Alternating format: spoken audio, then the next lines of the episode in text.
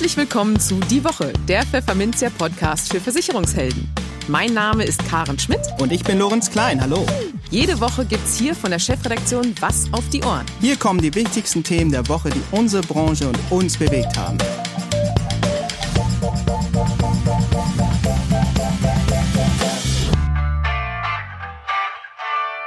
Moin aus Hamburg und herzlich willkommen zu Folge 5 unseres Podcasts. Heute ist der 14. August 2020 und das sind unsere Themen. Aber zunächst wie immer ein großes Dankeschön für die Unterstützung an unseren Sponsor, die Zurich Gruppe Deutschland. In dieser Woche haben wir folgende Themen für Sie. Während des Lockdowns im Zuge der Corona-Krise haben sich viele Makler recht spontan in die Online-Beratung vorgewagt. Wie sie daraus jetzt ein valides Geschäftsmodell machen, besprachen wir mit Jan Helmut Höhnle, Geschäftsführer der Deutschen Akademie für Video- und Online-Beratung. Das Porträt eines Handelsvertreters sorgt in dieser Woche für lebhafte Diskussionen auf unserer Facebook-Plattform. Der 32-jährige Konstantin verdient im Monat 13.000 Euro brutto und ärgert sich über Vorurteile, die Menschen gegenüber seinem Beruf hegen, tut aber zugleich einiges dafür, diese Vorurteile zu befeuern. In den News der Woche gehen wir außerdem auf eine Studie des Analysehauses Frank und Bornberg ein, die sich mal angeschaut hat, wie sich die BU-Versicherer in der Leistungsregulierung schlagen. Im Vertriebstipp der Woche geht es um das Thema Servicegebühren. Vergütungsexperte Peter Süßengut erklärt im Gespräch, welche Dienstleistungen sich Makler eigentlich von ihren Kunden bezahlen lassen können und wie sie dabei vorgehen sollten. Und in unserem Schwerpunktthema für den Monat August, die Arbeitskraftabsicherung, sprechen wir mit dem Versicherungsmakler und BU-Experten Matthias Hellberg darüber, wie Menschen trotz diverser Vorerkrankungen zu einem BU-Schutz kommen können. Und über die Frage, ob Corona von den Versicherern ebenfalls als relevante Vorerkrankung eingestuft wird. Im Gespräch.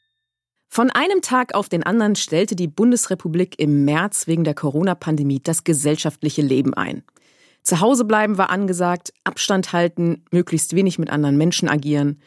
Das hatte auch dramatische Auswirkungen auf den Arbeitsalltag vieler Makler und Vermittler. Denn viele Beratungsgespräche mit Kunden finden hier typischerweise noch im Maklerbüro oder beim Kunden zu Hause von Angesicht zu Angesicht statt. Um sich während des Lockdowns also überhaupt noch mit Kunden austauschen zu können, musste eine Lösung her. Und die hieß Online-Beratung. Jan-Helmut Höhnle, Geschäftsführer der Deutschen Akademie für Video- und Online-Beratung, schätzt, dass der Anteil an Videoberatungen in dieser Zeit auf 80 Prozent hochschnellte, von 30 Prozent vor der Corona-Zeit. Und jetzt heißt es nicht wieder zurückfallen in alte Vor-Corona-Verhaltensweisen, sondern weitermachen. Wie Makler den spontanen Ausflug in die digitale Beratung jetzt zu einem stabilen Geschäftsfeld machen, fragten wir Online-Beratungsexperte Höhnle. Übrigens, wenn Sie mehr zur Technik wissen möchten, dann schauen Sie mal in den Show Notes nach. Dort haben wir ein Interview mit Herrn Höhnle zu diesem Thema verlinkt. Aber jetzt zur Schalte nach Augsburg.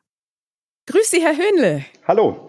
Hallo, Frau Schmidt. Ja, wegen der Corona-Krise sind ja viele Vermittler ins kalte Wasser geworfen worden, was die Online-Beratung angeht, sozusagen, mussten sehr schnell äh, einsteigen, um überhaupt noch Kundentermine zu haben. Ist das ein guter mhm. Ansatz Ihrer An Ansicht nach, einfach mal machen und loslegen?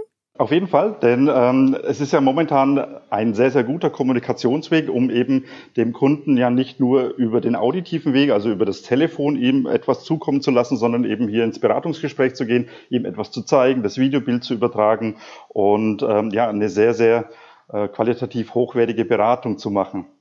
Spannend finde ich allerdings, Frau Schmidt, wenn Sie sagen, äh, sind überrascht worden. Also wir machen seit 2004 Online-Beratung. Seit 2009 gibt es unsere Deutsche Akademie für Video- und Online-Beratung. Und ich weiß gar nicht, wie viele Artikel ich schon im Pfefferminzia hatte, eben zum Thema.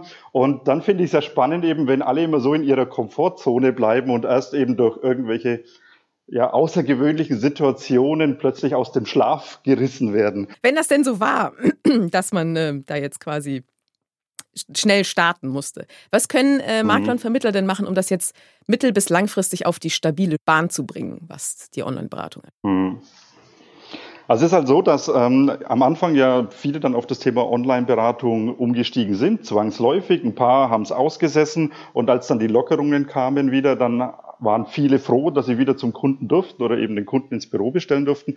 Und ich glaube, dass ähm, Also ich würde mal schätzen, vorher waren so etwa 30 Prozent der, der Vermittler, die etwa Online-Beratung gemacht haben. Zu Corona-Zeiten würde ich mal sagen, so um die 80 Prozent. Und jetzt würde ich mal so schätzen, werden es so 50, vielleicht auch 60 Prozent sein. Also es sind halt einige, haben es halt wieder aufgegeben, weil es, weil sie sich nicht damit beschäftigen wollen. Und dabei ist es und da deutet ja Ihre Frage darauf hin, ist es ja wirklich so einfach, also sich einfach ein Tool zu holen und dann eben äh, einfach loszulegen und die ersten Erfahrungen zu sammeln und wie, wie sagt man so schön, Learning by Doing und ähm, eben die ersten Erfahrungen zu machen. Mhm.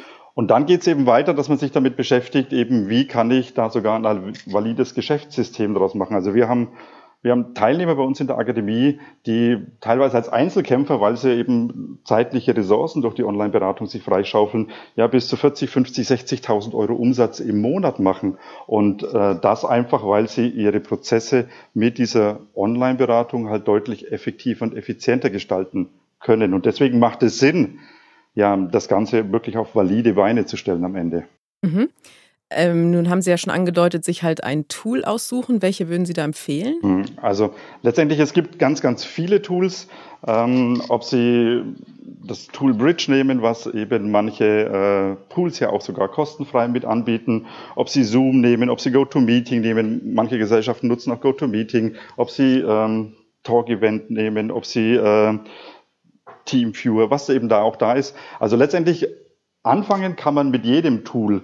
Ähm, allerdings ist es so, wenn man es dann professionell machen möchte, also nicht nur ein Angebot zeigen möchte oder nicht nur mit dem Kunden äh, mal schnell ein, eine Frage klären möchte, sondern wenn man daraus wirklich ein, ein ja, qualitativ hochwertiges Gespräch machen sollte, sollte man achten bei seinem Tool, dass es eben sehr interaktiv möglich ist. Und da nutzen wir das Tool DemoBird.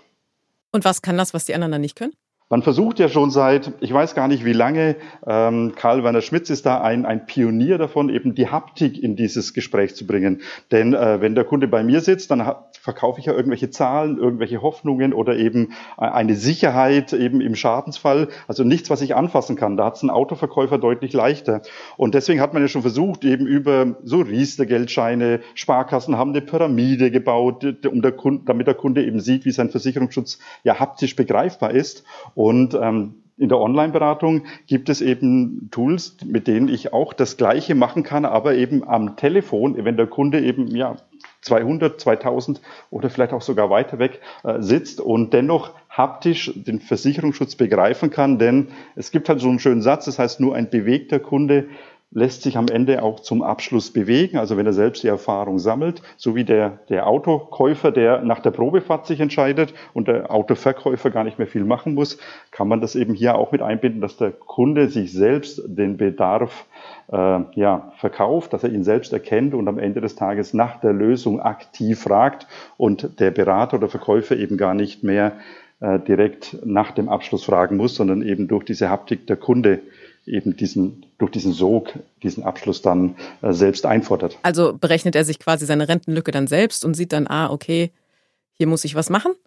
Kann ich mir das so vorstellen? Zum Beispiel. Okay. Ja, zum Beispiel, also nicht, nicht nur, dass er die Rentenlücke selbst berechnet, sondern ähm, das ist ja schon wieder ein Lösungsansatz, denn in, in, dieser, in dieser Lücke steckt ja dann auch schon wieder die Lösung, nämlich wie will man sich absichern. Aber es sind tatsächlich ganz einfache, banale äh, Dinge und die, die eben erstmal transparent machen, äh, dass er da ein Problem hat. Also zum Beispiel auch ähm, mit ihm zusammen seine Wünsche, Ziele zu ermitteln und zwar nicht ihm Dinge vorzugeben oder fertige Statistiken vorzugeben und ihm zu sagen, schau, äh, das siehst du doch sicherlich genauso, sondern eben ihn einfach da reinklicken zu lassen und zu sagen, schau mal, da sind hier zehn Punkte, klick doch mal rein, kreis mal ein, schreib mal dazu, wo siehst du dich denn da gerade? Und das ist halt sehr, sehr spannend, weil dann plötzlich ähm, der Kunde in dieses vermeintlich langweilige Versicherungsthema äh, plötzlich äh, sieht, dass es da um, um ihn geht, um, um um seine Familie, um sein Haus, um, um sein Hab und Gut und er nicht nur passiv das Ganze betrachtet, sondern wirklich mit involviert ist in diesen Prozess. Und da ist es eben wichtig, dass es Tools sind, die, wo der Kunde nichts installieren muss, weil es gibt, also bei jedem Tool kann der Kunde interaktiv mit einbezogen werden, aber bei vielen eben nur dann, wenn er einen bestimmten Browser öffnet, wenn er eine Applikation hat äh, oder wenn er sich eben irgendeine Exe-Datei herunterlädt. Und das ist halt schwierig, weil wenn ich mit irgendwelchen Technikdingen mit dem Kunden zusammen bin, dann ähm, verliert mein eigentliches Thema deutlich an Aufmerksamkeit. Und deswegen darf das Thema Technik überhaupt gar keine Rolle spielen, sondern er muss ja, innerhalb von wenigen Sekunden mit mir online sein. Ähm, deswegen telefonieren wir beispielsweise auch mit dem Kunden im Vorfeld. Also das heißt, wir, wir nutzen nicht die Audiospur irgendeines Tools, sondern wir nutzen den Telefonweg, denn wenn der Kunde ja, irgendwie ein Problem hat, ein technisches oder eben auch bei der Einwahl, dann äh, holen wir ihn quasi über den auditiven Weg, über das Telefon ja immer wieder ab, weil wir ihn nie verlieren. Und dann fängt das Ganze an, eben Spaß zu machen, weil ich dann plötzlich aus einem, aus einem Telefonat einen, einen sehr qualitativ hochwertigen Beratungs- und ja auch Verkaufstermin machen kann. Gibt es denn auch Tipps äh, für ein erfolgreiches ähm, Beratungsgespräch, also was den Gesprächsaufbau und die eingesetzten Materialien angeht? Ist das da anders, als wenn man dem Kunden äh, face-to-face -face gegenüber sitzt? Ein bisschen schon. Ähm, es ist so, dass in, in ein Beratungsgespräch face-to-face -face gehen viele Vermittler tatsächlich ohne Struktur rein. Die meisten setzen sich mit dem Kunden zusammen und sagen mal gucken, was sich jetzt aus diesem Gespräch entwickelt. Jeder hat so einen vagen Plan, wo er denn eben hinkommen möchte, was er denn dem Kunden zeigen möchte. Aber viele haben keine sogenannte Customer Journey, also keinen wirklich strukturierten Gesprächsablauf.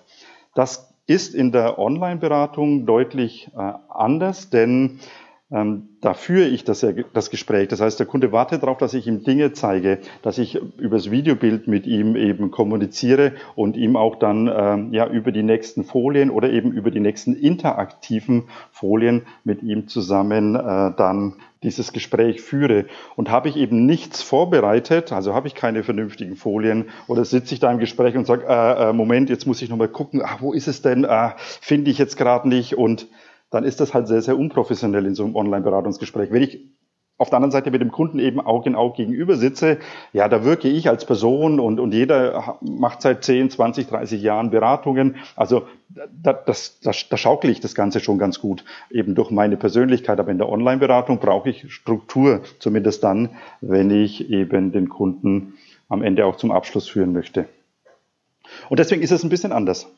Viele sagen sogar, eben wenn sie Online-Beratung machen, dann wird auch ihr Auge-in-Auge-Gespräch deutlich strukturierter, weil sie sich eben aufgrund der, der Vorbereitung in der Online-Beratung eben auch besser vorbereiten dann für das andere Verkaufsgespräch, also wenn sie offline beim Kunden sitzen. Gibt es denn auch rechtliche Punkte, die man beachten sollte, wenn es um die Online-Beratung geht? Ja, es ist halt immer das Thema Datenschutz. Ja. Und da sollte man halt einfach gucken, dass äh, die Tools Datenschutz, also das Tool, mit dem ich arbeite, datenschutzkonform arbeitet. Immer wieder gibt es ja so Schlagzeilen in der Presse ähm, mit äh, Tools, die eben Daten irgendwo sammeln, Daten verkaufen. Häufig ist es halt so, dass äh, wenn ein, ein Tool kostenlos ist oder kostenfrei ist und viele gucken ja im ersten Moment eben erstmal auf die Kosten und wollen erstmal nichts ausgeben, weil sie erstmal das Thema Online-Beratung kennenlernen wollen. Aber dann sollte man wirklich aufpassen, mit welchem Tool man arbeitet, denn ähm, viele Tools, die kostenfrei am Markt zu haben sind, verdienen halt ihr Geld über Daten, die sie dann verkaufen, also über valide Nutzungsdaten und so weiter. Und ähm, dann bleibt meistens das Datenschutzthema hinten dran und deswegen sollte man wirklich gucken, mit wem man da arbeitet und ob das Tool, das ich eben nutze, auch wirklich äh, datenschutzkonform ist. Und da empfehle ich einfach, ich bin kein Jurist, deswegen eben die, den Schritt zum Datenschutzbeauftragten, der einem da dann bestimmt helfen kann. Mhm. Und gibt es noch weitere Haftungsfallen möglicherweise, die einem da begegnen können? Ja, letztendlich ist es immer so wie bei, bei jedem äh, Offline-Gespräch auch oder wie bei jedem Telefonat auch, denn im Grunde genommen machen wir nichts anderes, als mit dem Kunden zu, zu sprechen, also wie auch in einem Telefonat. Und deswegen die ganz üblichen Pflichten, die man hat, eben was Protokollierung betrifft, äh, greifen hier natürlich auch. Spannend ist, dass diese Tools äh, es einem erleichtern, weil eben am Ende des Tages eben mit einem Knopfdruck ein, also bei vielen Tools zumindest, ein, ein Beratungsprotokoll heruntergeladen werden kann und ich dann eben den, den, kompletten Gesprächsverlauf schon eben da habe oder eben auch äh, bei manchen Tools eben sogar den Ton mit aufnehmen kann und wenn der Kunde das eben erlaubt, ich dann eben ein komplett aufgezeichnetes Beratungsgespräch habe und das hilft natürlich dann auch in der Dokumentation. Alles klar, sehr spannend, Herr Höhnle. Vielen Dank fürs Gespräch. Jo, sehr, sehr gerne. Die News der Woche Teil 1. Was verdient mein Kollege wohl so? Viele Menschen würden das nur allzu gerne erfahren. Da geht es Versicherungsmakler nicht anders. Entsprechend groß ist die Resonanz, wenn wir über neue Gehälterstudien und Vergleiche berichten. Oder über Vermittler, die darüber plaudern, was bei ihnen Monat für Monat auf dem Kontoauszug steht. Die Schlagzeile Ich verdiene monatlich etwa 13.000 Euro brutto hat uns nun diese Woche besonders viele Klicks, aber auch ein gehöriges Maß an Kritik, neudeutsch Shitstorm, beschert. Worum geht es?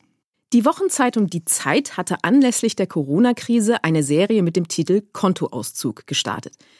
Darin berichten Menschen, wie sich ihr Berufsalltag im Zeichen der Pandemie verändert hat, was sie verdienen und wofür sie ihr Geld ausgeben. Kürzlich kam nun also ein selbstständiger Handelsvertreter zu Wort, der nach eigener Auskunft für eine große Versicherungsgesellschaft tätig sei. Im Beitrag nennt sich der 32-Jährige einfach nur Konstantin. Viele Menschen meinten, er sei bloß provisionsgeil, sagt Konstantin über seinen Beruf, der nicht den besten Ruf habe. Doch das sei falsch. Denn grundsätzlich hätten er und seine vier Kollegen, die gemeinsam über 6500 Kunden betreuen, nur etwas von langen und zufriedenen Kundenbeziehungen. Kurzfristiges und provisionsorientiertes Handeln helfe da nicht, betont er. An dieser Stelle wird die große Mehrheit von Konstantins Berufskollegen noch mit dem Kopf genickt haben. Nur leider gibt sich Konstantin große Mühe, den Versuch einer Imagekorrektur nur ein paar Sätze später wieder nach Kräften einzureißen. So weiß der Vater einer dreijährigen Tochter zu berichten, dass er insgesamt vier Autos besitze – von denen er und seine Frau aber nur zwei benutzten. Mehr Klischee geht eigentlich nicht. Und die Zeit bedankte sich für diese Steilvorlage mit dieser Schlagzeile. Wir haben vier Autos, unser Porsche steht nur rum. Der Spott der Kollegen ließ dann auch nicht lange auf sich warten. Das verdiene ich auch, aber ich bekomme es nicht, lautete ein lakonischer Kommentar zu Konstantins 13.000 Euro Verdienst auf unserer Facebook-Seite. Ein anderer schrieb an gleicher Stelle an die liebe Pfefferminzia-Redaktion, dachte, das hätten wir zum Glück hinter uns. Denn ich und die überaus große Masse der Vermittler dieser Republik haben es nicht nötig, den persönlichen finanziellen Status in der Öffentlichkeit breitzutreten und arbeiten nach den Ehrenkodex eines ehrbaren Kaufmanns. Und weiter, wenn ihr als Redaktion und Herr Konstantin mehr und sinnvoller, zum Beispiel über die Digitalisierung in der Branche oder seiner Agentur berichtet hättet, dann wäre der Sinn dieser Zeilen im Artikel hier jedem zumutbar und zuträglich gewesen. Rums. Und für diesen Dampfablassen-Post gab es Stand heute satte 70 Mal den Daumen hoch. Dazu können wir nur sagen, Botschaft angekommen, liebe Leser. Wir möchten daher Ihre Anregung gerne aufnehmen und uns demnächst einem Porträt widmen, in dem es nicht um einen vermeintlichen Überflieger geht, sondern um einen Vermittler, in dessen Beitrag zum Beispiel auch das Wort Regulierung auftaucht. So lautete unsere Antwort bei Facebook. Wir bleiben dran, versprochen. An eine rasche Rückkehr zum normalen Geschäftsbetrieb glauben hierzulande die wenigsten Unternehmen. Vielmehr rechnen sie bis weit ins nächste Jahr hinein mit Corona-bedingten Turbulenzen. Besonders Dienstleister im Bereich Sport, Unterhaltung und Erholung glauben daran, dass sie noch etwa 13 Monate unter den Folgen der Corona-Krise zu leiden haben werden. Beim Handel sind es ungefähr neun Monate, auf dem Bau etwa acht. Das hat die jüngste Branchenbefragung des Münchner IFO-Instituts ergeben. Die Ökonomen selbst rechnen im Herbst mit einer Zunahme von Pleiten. Die stützende Wirkung der öffentlichen Finanzhilfen könne die negativen Folgen nur abmildern. Und wie steht die Versicherungswirtschaft da? Auch hier ist die Stimmung eher trübe. Dem IFO-Konjunkturtest zufolge gehe eine überwiegende Mehrheit der Versicherungsunternehmen nicht von einer schnellen Rückkehr zum Vorkrisenniveau aus, wie der Branchenverband GDV berichtet. Zwar verwies GDV-Geschäftsführer Jörg Asmussen auf eine leichte Stimmungsaufhellung, die darauf hindeuten könnte, dass die Corona-Talsohle schon durchschritten sei, doch noch sei die Erwartungshaltung der Versicherer sehr gedämpft, wie Asmussen erklärte. Kurzarbeit und die Sorge um den Arbeitsplatz treibt nach wie vor viele Menschen um. Sie halten sich daher mit ihren Ausgaben zurück und überdenken auch den ein oder anderen Versicherungsvertrag. Ein weiterer Dämpfer für die Stimmung der Versicherer kommt von Kapitalanlageseite. Die extrem niedrigen Zinsen und sinkende Risikoprämien bei Aktien oder Unternehmensanleihen stellten die Gesellschaften vor große Herausforderungen bei der Neuanlage, teilt der GDV weiter mit. Der in der jüngeren Geschichte beispiellose Konjunktureinbruch werde sich daher wohl auch in den kommenden Quartalen negativ auf die Entwicklung des Versicherungsgeschäfts auswirken, zitiert der Verband die IFO-Experten. Wir geben uns jetzt trotzdem mal optimistisch und gehen davon aus, dass das Schlimmste schon hinter uns liegt. Der Vertriebstipp. Provisionsdeckeldebatte, Stornohaftung und Dokumentationsirrsinn. Viele Makler stöhnen über die vielen kleinen und großen bürokratischen Störfeuer, die ihren Vermittleralltag belasten. Hinzu kommt, dass der Tag eben nur 24 Stunden hat und viele Makler vor dem Konflikt stehen, neue Kunden zu gewinnen, ohne die bestehenden zu vernachlässigen. Ein im Markt diskutierter Lösungsansatz besteht nun darin, den Einnahmenstrom seitens der Bestandskunden zu vergrößern, um den Druck bei der Neukundenakquise zu reduzieren. Und zwar in Form von kostenpflichtigen Servicevereinbarungen. Wie Makler solch ein Serviceangebot aufbauen können, ohne die Sorge zu haben, ihre Stammkundschaft zu verprellen, dazu telefonierten wir mit Peter Süßengut. Er ist Experte für alternative Vergütungsmodelle und berät Finanz- und Versicherungsmakler bei der Umsetzung von Servicekonzepten. Hallo Herr Süßengut, viele Grüße nach Leipzig. Ja, schönen guten Tag. Hallo Herr Klein, vielen Dank für die Einladung. Ich freue mich, dass ich dabei sein kann. Ja, lieber Herr Süßengut, wer sich als Makler intensiv auf die Gewinnung neuer Kunden konzentriert, der vernachlässigt bestehende Kunden. Das haben Sie Ende Mai in einem Gastbeitrag für Pfefferminzia geschrieben. Äh, deshalb seien andere Lösungen gefragt, die nicht das Symptom, nämlich sinkende Umsätze, bekämpfen, sondern direkt an der Wurzel ansetzen. Wie können Makler denn das Problem bei der Wurzel ganz konkret anpacken? Nun, zunächst erstmal, indem sie erkennen, dass sie eine Möglichkeit haben, die Situation zu verändern. Denn es ist ja oftmals so, dass ja viele Makler oder generell viele Vermittler sich in den Rahmenbedingungen, die die Branche so vorgibt, ähm, in einer gewissen Art und Weise ja eingeengt bzw. gefangen fühlen. Und das, was wir zunächst erstmal machen, ist den Makler aufzuzeigen, dass er die Möglichkeit hat, über diese zusätzliche Form der Vergütung mit Servicepauschalen hier überhaupt ja eine neue Einkommensquelle auch zu generieren, um eben genau diese Pattsituation, in der man sich befindet, zu verändern. Würde an der Stelle ganz kurz ähm, da mal näher einsteigen, denn es ist natürlich so, dass Neukundenakquise notwendig ist, Herr Klein. Machen wir uns nichts vor, jedes Maklerunternehmen braucht neue Kunden. Aber ich komme irgendwann an den Punkt, wo die Anzahl der Bestandskunden zwangsläufig dazu führt, dass die Arbeit ringsherum, der Betreuungsaufwand, so sehr steigt, dass ich zeitliche Probleme habe, mich um die Neuakquise zu kümmern. Das merken ganz speziell die Einzelkämpfer, mit denen wir uns unterhalten, ähm, extrem, diejenigen, die äh, Mitarbeiter haben, da geht es natürlich, weil man viele Sachen auslagern kann. Aber es ist dann am Ende immer das gleiche Prinzip. Der Service selbst ist und bleibt einfach ein relativ, ja, eine schlecht bezahlte Tätigkeit. Und das ist natürlich durch die Regulierung nicht besser geworden, eher schlechter. Jeder, der in der Branche tätig ist, seit mehreren Jahren weiß, wie es sich verändert hat. Die Provisionen sind gesunken, die Stornohaftungszeiten gestiegen und vor allem der Aufwand in der Betreuung ist enorm gestiegen. Und heutzutage ist einfach betriebswirtschaftlich Service als solches in keinster Art und Weise mehr so tragbar, wie es vielleicht noch vor zehn Jahren gewesen wäre. Und genau deshalb geht es darum, hier nicht mehr Kunden zwangsläufig zu akquirieren, weil die mehr Kunden irgendwann halt wieder nur dazu führen, dass ich mehr Aufwand habe, sondern das Konstrukt zu verändern und Service wieder lukrativ zu machen, damit der Kunde zufrieden ist, weil er einen Ansprechpartner hat, der sich um ihn kümmern kann und damit der Verbraucher ähm, ja auch eine gute Beratung langfristig bekommt und natürlich auch Vermittlerseite, dass man hier wieder mit mehr Spaß angeht. Das ist letztlich erstmal die Grundvoraussetzung aus meiner Sicht. Sehen Sie in dem Modell, für das Sie jetzt auch werben, eine Ergänzung oder eine Alternative zur Honorarberatung zum Beispiel? Ehrlich gesagt weder noch, denn ganz egal, ob man ein Freund der Honorarberatung ist oder ob man weiter auf Provisionsberatung setzt, ich persönlich bin davon überzeugt, dass Servicepauschalen als ein zusätzliches Einkommensfeld in beiden Varianten hervorragend funktionieren und vor allem für beide Varianten auch hervorragend geeignet sind. Viele Makler denken zwangsläufig, dass sie Honorarberatung machen müssen, um Servicevereinbarungen anbieten zu können, weil der Kunde ja monatlich etwas bezahlt.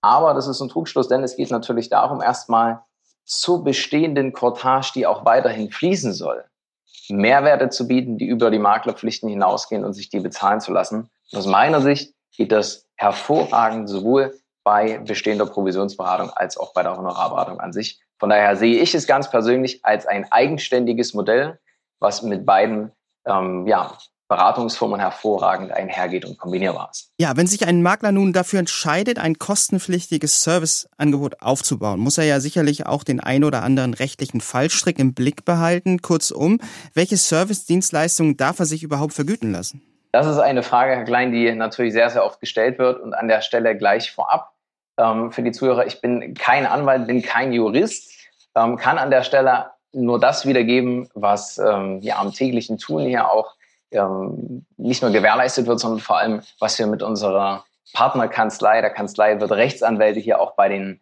ähm, bei den Maklern umsetzen. Muss aber dazu sagen, dass jeder in jedem Fall einen Anwalt sich nehmen sollte, der hier Expertise hat und sich begleiten lassen sollte, um eine vernünftige Servicevereinbarung mit seinen Kunden auch schriftlich festzuhalten. Kurz, um Ihnen aber einmal einen Einblick zu geben, ja, was darf man sich vergüten lassen? Einfach gesagt, all das, was über die eigentlichen Maklerpflichten hinausgeht. Das kann zum Beispiel sein, ein proaktives Jahresgespräch, was ich als Vermittler führe, quasi nicht anlassbezogen, sondern aus meiner eigenen Intention heraus, um den Kunden aufzuzeigen, wie seine aktuelle Situation aussieht, was gegebenenfalls verbessert werden kann. Also wo ich proaktiv Vorschläge gebe, so ein Gespräch kann ich mir vergüten lassen. Neben dem proaktiven Jahresgespräch äh, kann auch eine Überprüfung der Altersvorsorgeverträge beziehungsweise der Altersvorsorgeplanung an der Stelle äh, vergütet werden. Das Online-Kundenportal hört man ja auch sehr oft. Auch das kann man den Kunden entsprechend hier mit einpreisen und auch beispielsweise eine Unterlagenaufbereitung. Das heißt, wenn zum Beispiel die Steuerbescheide, ja, die der Kunde ja sowieso braucht, die er aber oftmals bei mir als Vermittler abfordert, anstatt immer darauf zu warten, dass jedes Jahr die Anfrage kommt, kann ich auch das Ganze proaktiv demjenigen vorbereiten und ihn so unterstützen, dass er alle Bescheinigungen hat bezüglich seiner Finanzen und Versicherung, um letztlich bei seinem Steuerberater alles einzureichen. Es gibt verschiedenste Möglichkeiten, Herr Klein. Je nachdem, welche Zielgruppe ich auch bediene, variieren die. Wir haben in der Vergangenheit viele Unternehmen dabei begleitet, genau das herauszufinden und für jede Zielgruppe auch die passenden Serviceleistungen parat. Wichtig ist, dass man die Qualität über die Quantität stellt. Das kann ich jedem nur mitgeben. Schreiben Sie an der Stelle nicht mehr als 10, maximal vielleicht 15 Punkte in Ihre Servicevereinbarung rein. Alles darüber hinaus ist aus meiner Sicht eher verwirrend, als dass es dem Kunden einen Mehrwert bietet. Man sollte zusehen, dass man wirklich relevante Dinge hier auch reinnimmt und um Ihnen mal ein gängiges Beispiel zu geben, auf labidare Leistungsbausteine wie zum Beispiel einen Newsletter-Versand einfach verzichtet. Denn kein Kunde dieser Welt ist bereit, Ihnen für einen Newsletter eine Servicepauschale zu bezahlen. Hier geht es wirklich darum, spürbare Mehrwerte zu bieten, die den Kunden selbst den Alltag entlasten. Und genau darum geht es. Okay, da sind wir eigentlich schon auch beim Thema Herausforderung. Also Sie haben den mhm. Newsletter erwähnt. Also man muss da auch viel dazu lernen, sich herantasten. Ähm, was haben Sie denn von Maklern gespiegelt bekommen, die jetzt auch Servicevereinbarungen schon eingesetzt haben? Wo waren dann die Schwierigkeiten in der Umsetzung und äh, wo lief es dann eben besonders gut? Und zu Beginn ist natürlich immer die große Frage, was kann ich eigentlich vereinbaren? Also wirklich die inhaltliche Zusammenstellung, die fällt den meisten schwer. Sie schauen irgendwie online, was kann man so finden?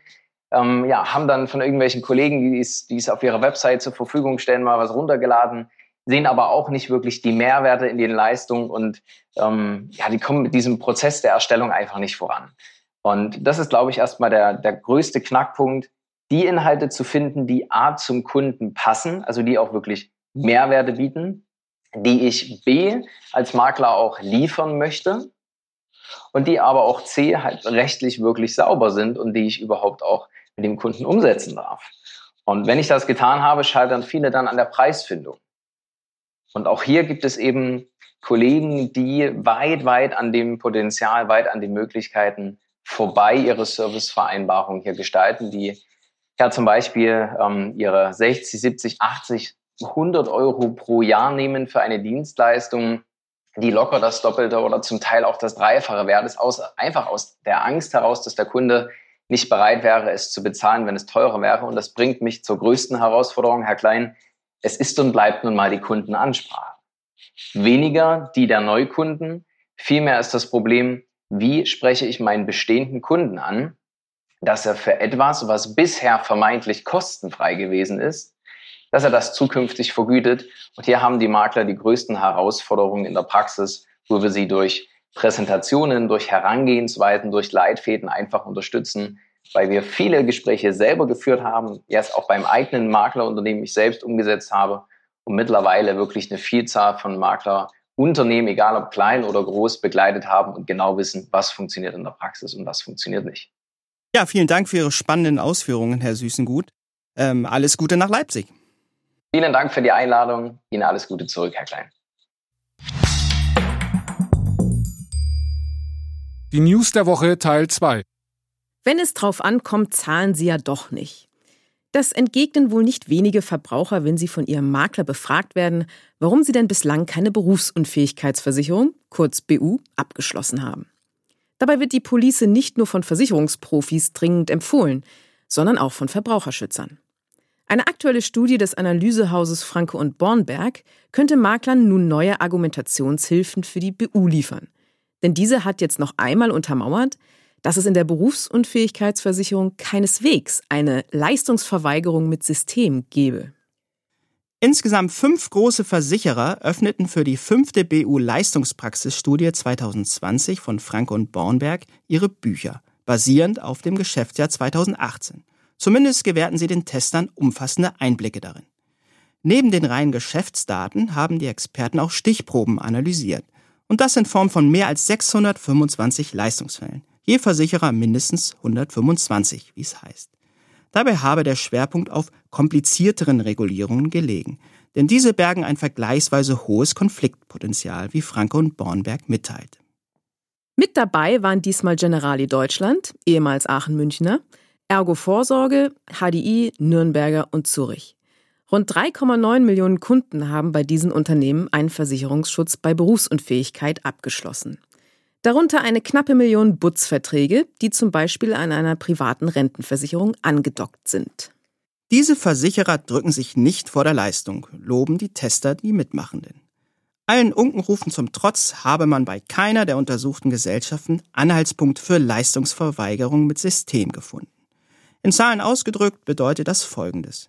Knapp 80 Prozent aller abgeschlossenen Regulierungen endeten mit einer Anerkennung der Leistungspflicht. Es habe sich außerdem nicht bestätigt, dass Versicherer knausriger handelten, wenn die Rente gewisse Höhen erreiche, so die Erkenntnis der Analysten. Dabei räumen sie allerdings ein, dass Monatsrenten über 2700 Euro nur selten anzutreffen seien. Und wenn sich die untersuchten BU-Versicherer doch einmal querstellen, passiert das meist, weil der vertraglich vereinbarte BU-Grad, in der Regel 50 Prozent, nicht erreicht wird. Auf diesen Sachverhalt entfallen 55 Prozent aller negativen Entscheidungen. Insbesondere bei jungen Erwachsenen im Alter von 17 bis 35 Jahren liegt die Ablehnungsquote deutlich über dem Durchschnitt. Das sei vor allem auf die Wirkung der vorvertraglichen Anzeigepflicht zurückzuführen, erklären die Analysten. So entfallen mit 47 Prozent gut die Hälfte aller Ablehnungen aufgrund einer verletzten Anzeigepflicht auf diese Altersgruppe. Besonders häufig bewilligt werden hingegen Berufsunfähigkeitsrenten für Versicherte zwischen dem 46. und 58. Lebensjahr. Ist die Branche damit über jeden Zweifel also erhaben? Nun ja, aus Sicht des Rechtsanwalts Jürgen Nagel aus Karlsruhe sei dem nicht so. Auf unserer Facebook-Seite fragte er ins weite Rund, ob denn unter den 80 Prozent auch die Fälle dabei seien, bei denen Anwälte und Gerichte beim Anerkenntnis etwas nachhelfen mussten. Im Übrigen sehe ich jeden Tag in der BU-Regulierung eklatante Regulierungsfehler, fährt Nagel fort. Dass da kein System hinterstecke, könne er nicht glauben und führt eine ganze Reihe von Ungereimtheiten auf. Nicht nachvollziehbare Ablehnungen wegen Nichterreichens des 50% BU-Grades Anknüpfen an falsche Tätigkeiten in gesunden Tagen oder auch das Ignorieren höchstrichterlicher Rechtsprechung. Es ist ein Jammer, klagt Nagel. Es geht immer so weiter. Ein anderer Facebook-Nutzer wirft dazu höhnisch ein, zumindest Rechtsanwälte profitieren, falls dem so sein sollte. Ja, das stimmt, räumt Nagel ein. Die Fälle ließen sich gut abrechnen. Und das sei auch der Grund dafür, so der Rechtsexperte, dass es im Bereich BU-Leistung viele Anwälte und Versicherungsberater gebe, die um Mandate werben. Unser Fazit, für Versicherer und Makler wird es auch in Zukunft vor allem darum gehen, weiter um Vertrauen zu werben. Muss die Berufsunfähigkeitsversicherung zahlen, wenn ein Kunde seinen Beruf aus gesundheitlichen Gründen wechseln muss und in seinem neuen Job weniger Aufstiegschancen bestehen? Eine interessante Frage, mit der sich das Oberlandesgericht Oldenburg befassen musste, und zwar gleich in zwei Fällen. Was war geschehen? Im ersten Fall konnte ein Mann nach einem Unfall nicht mehr als Heizungsmonteur arbeiten. Er ließ sich zum technischen Zeichner umschulen und verdiente danach so viel wie zuvor. Trotzdem verlangte er von seinem Berufsunfähigkeitsversicherer weiterhin Geld. Die Begründung? Die beiden Berufe seien nicht miteinander vergleichbar, weil er als Heizungsmonteur, gerade im ländlichen Raum, ein höheres Sozialprestige gehabt habe. Außerdem habe sich seit seinem Unfall das Gehaltsniveau im Handwerk besonders positiv entwickelt. Er hätte daher mittlerweile in seinem alten Beruf viel mehr verdienen können als jetzt in dem neuen. Im zweiten Fall musste ein Estrichleger ebenfalls aus gesundheitlichen Gründen umschulen, und zwar zum Großhandelskaufmann. In seinem neuen Beruf verdiente er etwas weniger als zuvor und auch er gab vor Gericht an, wegen des Jobwechsels eine geringere gesellschaftliche Wertschätzung zu erhalten. Als Estrichleger hätte er einen Meistertitel erwerben können und ein Firmenfahrzeug erhalten. Die Richter des Oberlandesgerichts stellen sich auf die Seite der beiden Versicherer. Sie finden, die Behauptung der Kläger, Handwerk habe ein höheres Sozialprestige als die jetzt von den Klägern ausgeübten Berufe, sei durch nichts belegt. Auch die Argumentation, die Gehälter im Handwerk hätten sich nach Eintritt des Berufsunfähigkeitsfalls verbessert oder der Versicherte hätte mit einem Aufstieg rechnen können, sei nicht relevant. Was zähle, sei die Lebensstellung des Versicherten bei Eintritt des Versicherungsfalls. Potenzielle berufliche Chancen seien über die BU-Versicherung nicht abgesichert. Das Schwerpunktthema. Auch unser letztes Thema steht ganz im Zeichen der Arbeitskraftabsicherung.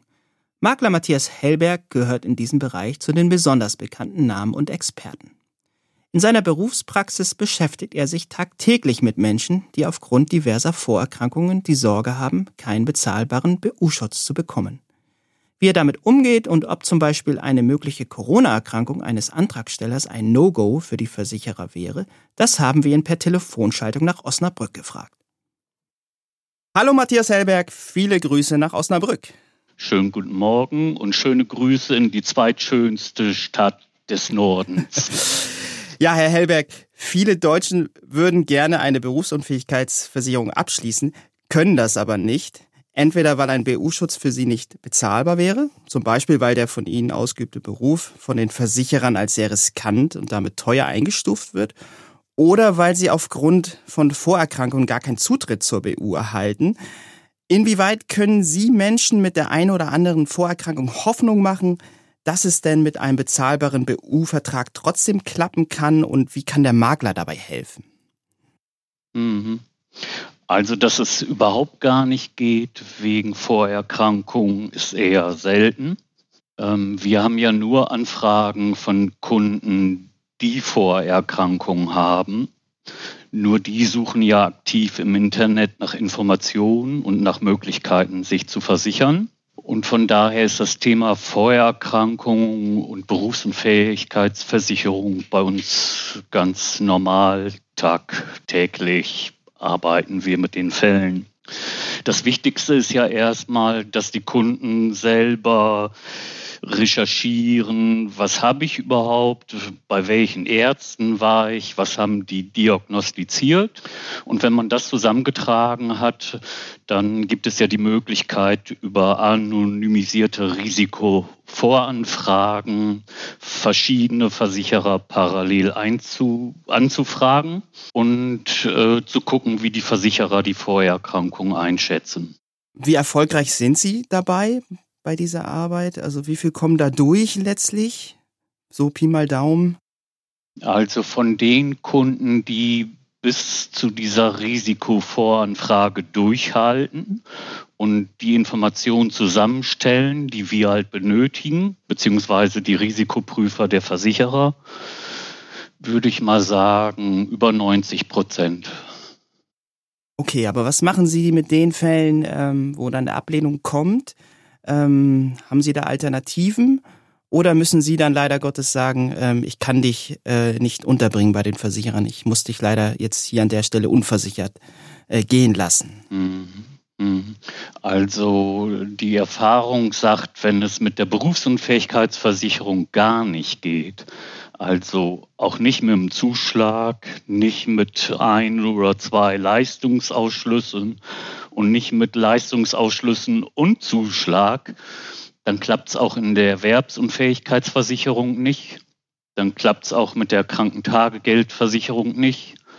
Und das ist die vollständige Aufzählung der Möglichkeiten, die Arbeitskraft abzusichern. Aus meiner Sicht jedenfalls. Dann gibt es natürlich noch Absicherungsmöglichkeiten wie die Grundfähigkeitsversicherung, äh, Dread Disease oder Multifunktionsrenten. Das ist aber die absolute Ausnahme, dass wir da jemanden unterbringen können, der in der BU keine Chance hatte. Da würde ich ganz gerne mal einhaken. Kürzlich hat nämlich Ihr Kollege, der Versicherungsmakler Gerd Chemnitz, in einem Blogbeitrag klargemacht, dass er von der Grundfähigkeitsversicherung ganz speziell als vermeintliche Alternative zur BU-Police nicht so viel hält.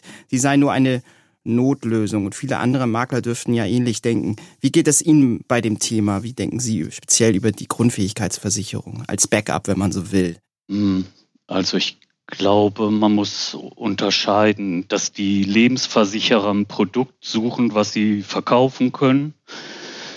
Kann ich verstehen. Ein Kunde, der dieses sehr hohe Risiko absichern will, dass er kein Geld mehr verdienen kann, weil er zu krank zum Arbeiten wird, ähm, kann natürlich eine Grundfähigkeitsversicherung abschließen. Genauso wie man wenn man sein Haus versichern will, ja auch nach einer Gebäudeversicherung gucken kann, die das Wohnzimmer gegen Überschwemmung und das Badezimmer gegen Feuer versichert. Das geht. Man kann auch nicht ausschließen, dass Schäden auftreten und der Kunde irgendwie einen Vorteil davon hat. Ich glaube aber, das ist absolut nicht der erste Schritt und die erste Wahl sondern ähm, kann meiner Meinung nach immer nur im Einzelfall in Frage kommen.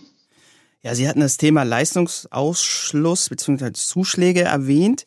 Ähm, Versicherer können ja bestimmte Ursachen für den Leistungsfall ausschließen, wenn ihnen das Eintrittsrisiko beim Antragsteller zu hoch erscheint, ne, zum Beispiel bei einer Vorschädigung des Knies. Ähm, in welchem Fälle mach, macht es denn Sinn, aus Ihrer Sicht für den BU-Anwärter zu sagen, okay, ich ähm, ich beiß jetzt mal den sauren Apfel und äh, akzeptiere diesen Leistungsausschluss? Und wann ist das eher äh, ein Angebot, was abzulehnen wäre? Das Ziel unserer Arbeit ist ja immer vollen Versicherungsschutz zu besorgen. Das heißt, entweder eine Normalannahme oder ein Risikozuschlag. Denn damit sind ja alle angegebenen Vorerkrankungen versichert. Wenn es mal nicht geht, weil einfach schon eine Schädigung, eine dauerhafte Schädigung vorliegt. Gibt es ja zwei Möglichkeiten. Ich kann gucken, ob ich mit dem Versicherer vereinbaren kann, dass dieser Ausschluss nach einer bestimmten Zeit überprüft wird. Vielleicht, weil noch nicht klar ist, ob es nicht doch noch ausheilt. Und wenn das auch nicht geht, macht es meiner Meinung nach Sinn, mal ein bisschen sich die Ursachen für Berufsunfähigkeit anzugucken. Und da ist der höchste oder die größte Ursache, egal in welcher Statistik man guckt, Psyche. Dann kommt der komplette Bewegungsapparat, dann kommt Krebs und dann kommt alles andere. So ungefähr, jedenfalls. Und wenn ich jetzt ein bestimmtes Körperteil nicht mitversichert bekomme, ist das natürlich schade für den Kunden, weil es nämlich offensichtlich ja eine Schwachstelle ist. Aber in aller Regel kann ich ja noch 70, 80, 90 Prozent aller Ursachen für Berufsunfähigkeit versichern. Und dann stelle ich den Kunden einfach die Frage, lieber mit 100% Risiko herumlaufen und nichts machen oder das Risiko um 80, 90 Prozent reduzieren und das absichern, was man real auch absichern kann. Und die meisten Kunden akzeptieren das auch und verstehen das auch. Ja, ich würde jetzt gerne noch mal eine, eine Frage erörtern mit Ihnen gemeinsam ähm, die ja eine gewisse Aktualität auch hat, nämlich Stichwort Corona-Vorerkrankung, ja, nein. Ähm, Sie hatten ja Anfang März, als die Corona-Pandemie in Deutschland eigentlich gerade erst begonnen hat, ähm, einen Blogbeitrag auch geschrieben zu dem Thema, ob man denn vor dem BU-Abschluss dem Versicherer anzeigen müsse, dass man Corona hatte. So, und dann in den sozialen Netzwerken wurde das von dem einen oder anderen Berufskollegen belächelt, nach dem Motto, eine ausgeheilte Grippe müsse man ja auch nicht im Fragebogen angeben. So, inzwischen wissen wir ja nun alle, dass ähm, da wird sicher keiner mehr drüber schmunzeln, denn wir wissen ja inzwischen alle, ähm, dass auch schwere Langzeitfolgen nach einer Corona-Erkrankung sich einstellen können, auch bei den als geheilt geltenden Personen. Ähm, ja, wie stufen Sie die ähm, Sachlage ein? Ähm, wie gehen Versichererstand heute aus, nach Ihrer Kenntnis mit dem Thema Corona als Vorerkrankung um in der BU? Dazu muss ich sagen, wir haben noch keine Anfrage von jemandem gehabt, der aktuell wirklich Corona gehabt hat. Deshalb ähm, fehlt da wirklich die praktische Erfahrung. Wir stellen aber fest, dass es Versicherer gibt, die äh, automatisch schon einen Fragebogen Corona ab bestimmten BU-Rentenhöhen anfordern mit vielen detaillierten Fragen. Okay, man kann also davon ausgehen, dass die Versicherer ähm, sich rantasten, sicherlich an das Thema und auch ähm, gewisserweise die Schwere dieser Erkrankung durchaus sehen, oder? Muss man von ausgehen. Also äh, die Erfahrung sagt, dass die Risikoprüfer der Versicherer ganz genau ähm, versuchen, up-to-date zu bleiben, was Corona angeht. Und ähm, es durchaus auch sein kann, dass es vielleicht eine Zurückstellung gibt, dass der Versicherer sagt, ist jetzt noch zu frisch gewesen, die Erkrankung, können wir noch nicht einschätzen, kommen sie in ein, zwei Jahren wieder.